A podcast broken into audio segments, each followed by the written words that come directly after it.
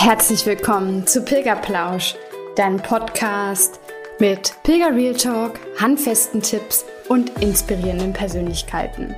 Ich bin Denise und als leidenschaftliche Pilgerin, Pilgerbegleiterin und Coach zeige ich dir, wie das Pilgern dich nachhaltig verändern kann. Wenn du ready bist, dann lass uns losgehen.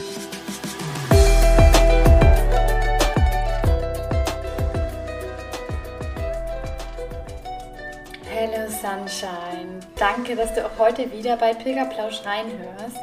Ich habe eine ganz, ganz tolle Folge für dich dabei, nämlich über den Pilgerblues. Ein Gefühl, das ich nur allzu gut kenne, denn ich spüre es sogar immer noch ein bisschen jetzt nach meinem Pilgerabenteuer. Und es ist ein Gefühl, was bei den meisten Pilgern nach der Rückkehr oder vielleicht sogar schon in Santiago oder irgendwo dazwischen einsetzt. Und warum das Ganze passiert und was es vielleicht auch mit deinem Körpergedächtnis zu tun hat, das erzähle ich dir jetzt. Praktische Tipps, was du dagegen tun kannst, natürlich inklusive. Viel Spaß dir! Ja, Pilgerblues, das ist ein Wort, was ich einfach ganz gerne verwende, weil ja, weil sich's noch ganz nett anhört, finde ich, anstatt jetzt irgendwie so eine Art, keine Ahnung, Pilgerdepression oder äh, Pilgerloch oder wie auch immer das zu verwenden. Pilgerblues ist ähm, ja, ist einfach ein gutes Wort, was beschreibt, dieses Gefühl, was auftaucht nach dem Pilgern, wenn man wieder zurückgekommen ist, oder vielleicht sogar manchmal, mir geht es zumindest so, taucht es auch schon in Santiago dann auf, weil, ja, weil man halt weiß, es geht, geht zurück. Und ähm, das ist so ein Gefühl, das, das, das kann ich jetzt natürlich nur aus meiner Sichtweise beschreiben, aber ich finde, es ist so ein Gefühl aus, ähm, ja, ein Mix einfach aus Traurigkeit, aus Melancholie, auch so ein bisschen Ohnmacht, weil es nicht weitergeht, Stillstand und dann am Ende vielleicht auch Einsamkeit. Also so ein, so ein krasser Gefühlscocktail, das beschreibt es eigentlich ganz gut. Ja, und vielleicht ist es sogar auch der Wunsch, dass man wieder zurück will. Zurück in diese heile Welt des, des Pilgerns. Denn dieser Mikrokosmos ist halt einfach ja, so schön gemütlich, wo die Welt sich so langsamer dreht und man für eine gewisse Zeit einfach sein Leben zu Hause mal vergessen kann. Jenseits von irgendwelchen Sorgen, Ablenkungen oder Entscheidungen, die man zu treffen hat. Ja. So ein bisschen das Leben ist ein Ponyhof-Feeling. Zumindest am Ende, nachdem du die körperlichen Leiden so ein bisschen akzeptieren konntest und ja, den Pilgerzauber wirklich spüren kannst der Pilgerblues setzt meistens, finde ich, dann ein, wenn du mit großen Learnings und noch größeren Vorsätzen von deinem Pilgerabenteuer zurückkommst. Aber dann in so ein altes Leben kommst und merkst, dass da zwei richtig unterschiedliche Welten aufeinandertreffen. Und dir dann vielleicht sogar auch ganz schmerzhaft bewusst wird, dass du dadurch, dadurch, dass die Welten so unterschiedlicher nicht sein könnten, du ganz, ganz viel Kraft brauchst, um an diesem Punkt, wo du zu dem Zeitpunkt stehst, so, ein, so eine Art Scheidepunkt vielleicht für dich auch und für dein Leben, ähm, ja, dass du da ganz, ganz viel Kraft, Kraft brauchst, um deinen Kompass einfach jetzt neu einzunorden. Das ist so ein bisschen ja, das ist so ein bisschen dieser Pilger-Blues. Dann die Frage, was kannst du dagegen tun? Das brennt dir vielleicht auf den Nägeln. Vielleicht bist du gerade selber zurück vom Camino und denkst dir, Hilfe, wie soll ich mein Leben jetzt gerade einfach nur äh, meistern? Oder, oh mein Gott, wie kann ich äh, am schnellsten zurückkommen zum Camino? Ich finde, das Erste, was du tun solltest und das Wichtigste auch zugleich ist, in die Annahme gehen. Sei stolz einfach, dass es dir bewusst auffällt, dass es dir gerade nicht gut geht. Und es ist ja auch nichts Verwerfliches dran, wenn es einem nicht gut geht. Weil ich finde, da ist unsere Gesellschaft auch immer sehr, ähm, ja, die Frage kennt doch jeder, na, wie geht's dir? Und du antwortest einfach automatisch, ja, gut, danke. Ähm, aber geht's dir in dem Moment wirklich gut? Nee, aber unsere Gesellschaft ist so drauf ausgelegt, gar nicht näher irgendwie auf diese Gefühle ähm, einzugehen. Und ja, dein System, das darfst du halt einfach mal dir vor Augen halten. Dein System hat gerade einfach ganz, ganz viel zu verarbeiten. Ähm, boah, ich stelle mir da immer so ein bisschen dieses Bild vor, wie, wie so ein Bildhauer, der irgendwie mit Speckstein arbeitet und da gerade so Schicht für Schicht abträgt, um ja, um so, sozusagen die Figur deines Lebens zu formen. Also das machst du gerade. Und das ist halt einfach total ungewohnt für dich, weil, weil du eigentlich diese anderen Schichten viel mehr mit diesen Schichten vertraut bist oder mit diesem Klotz von, von Speckstein. Und darauf reagiert dein System jetzt einfach mit seinem ganz eigenen Schutzmechanismus. Vielleicht hast du in dem Zusammenhang mal ähm, von dem Körpergedächtnis gehört. Wir Menschen haben ja pro Tag so um die 60.000 Gedanken, die wir denken, aber nur um die 5.000 davon sind wirklich auch neue Gedanken. Das heißt, diese ganzen anderen 55.000 Male senden deine Gedanken einfach ähm, elektrochemische Impulse an deinen Körper, der so genau weiß, wie er sich dann fühlen muss und wie ähm, ja, was für eine Prozesse eigentlich ablaufen. Und das heißt einfach, dass dein Körper sich auf diesen bestimmten Seinszustand einrichtet. Der macht sich einfach jetzt richtig bequem. Es ist sozusagen wie so eine Komfortzone vom Körper. Aber leider sind das oft so negativ behaftete Seinszustände. Ne? Also ähm, sowas wie Wut, Menschen, die ganz, ganz oft wütend werden. Das sind dann ihre primären Seinszustände. Oder auch Trauer oder Ohnmacht.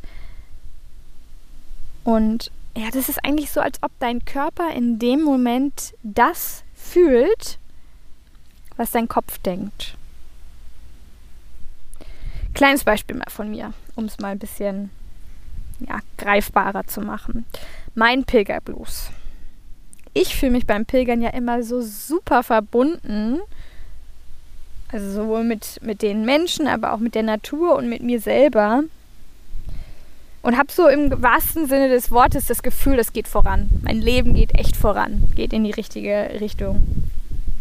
Wenn ich dann aber wieder zurück bin, dann setzen zwei für mich sehr bekannte Seinszustände ein. Der erste ist, boah, Jetzt bin ich aber wieder allein. Und das wird dann an meinen Körper weitergeleitet, dieser Gedanke, sodass ich dann so eine Leere und ja, Einsamkeit einfach in mir spüre.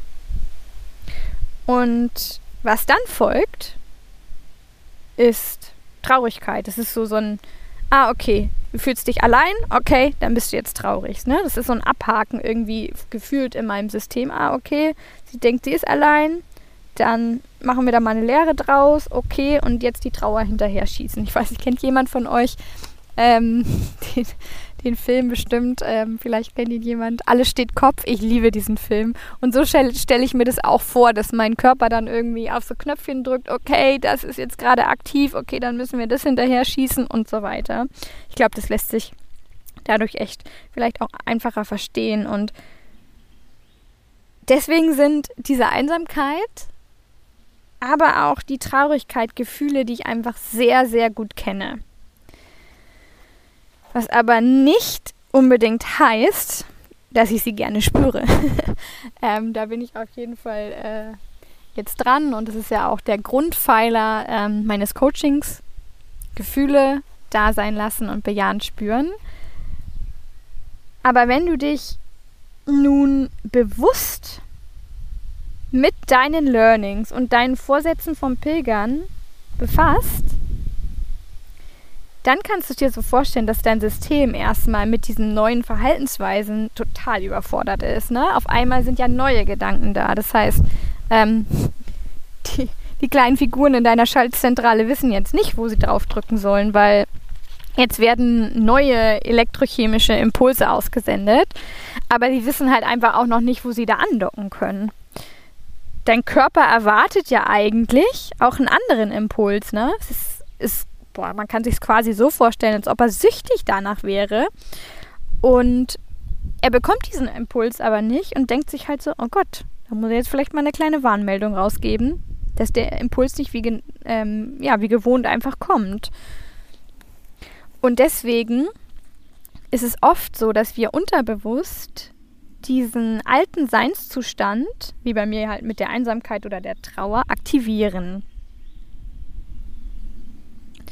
Und deswegen sind solche krassen Veränderungen wie nach dem Pilgern einfach super schwierig, weil so krass gegensätzliche Strukturen da einfach aufeinandertreffen.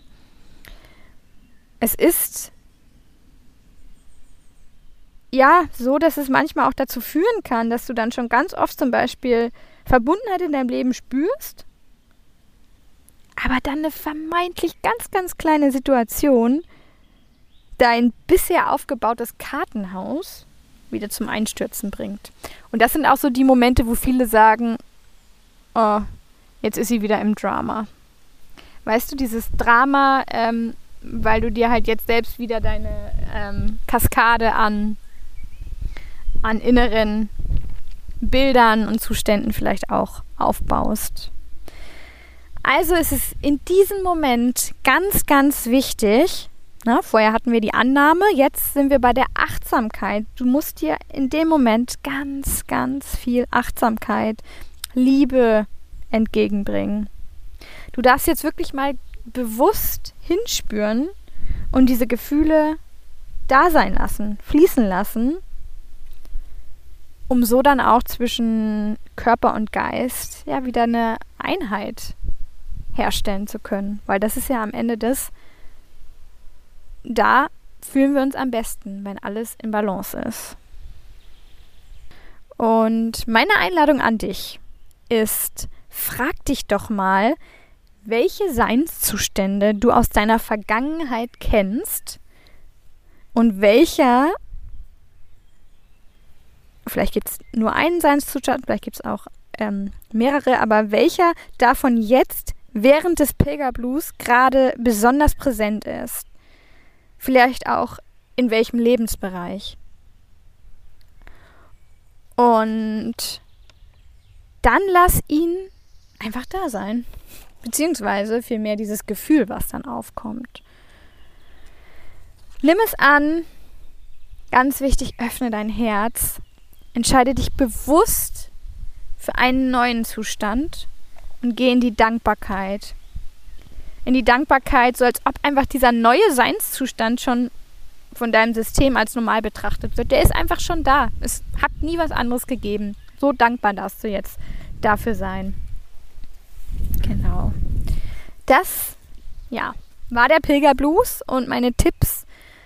Am Ende vielleicht noch ein paar kleine Tipps. Also ich, mir tut es super gut auch, ähm, viel zu meditieren in der Zeit oder auch nochmal mehr zu journalen. Also ich bin ja auch auf dem Weg wirklich am Journalen und deswegen tut mir das nach dem Pilgern und eigentlich auch während des Alltags super gut, auch da wieder ins Journalen zu kommen.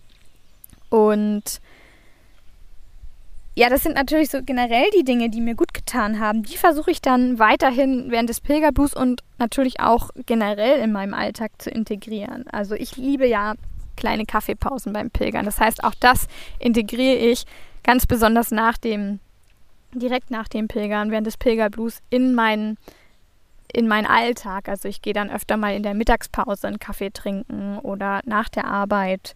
Ähm, ich höre ganz, ganz viel Musik. Musik gibt mir so viel auf dem Weg und ähm, das ist auch wirklich eine Sache, die ich sehr in meinem Leben seit dem ersten Pilgern wieder integrieren durfte einen leckeren Wein vielleicht auch mal wieder ganz achtsam und genussvoll genießen, vielleicht mit netten Menschen. Das kann ich dir sowieso empfehlen, dass du auch nach dem Pilgern den Kontakt mit Menschen suchst, also mit äh, Menschen, die dir gut tun. Vielleicht sind sogar auch noch deine ähm, Pilgerfreunde, mit denen du öfter mal ähm, sprichst, weil das ist auch immer so ein schöner, so ein schöner Effekt, dass du dadurch wirklich merkst, okay, dieses Pilgern hat wirklich stattgefunden, weil manchmal fühlt man sich echt wie in so einem Traum, wo man wieder von aufwacht, aber die Leute zeigen dir dann so, nee, nee, ist schon Realität gewesen.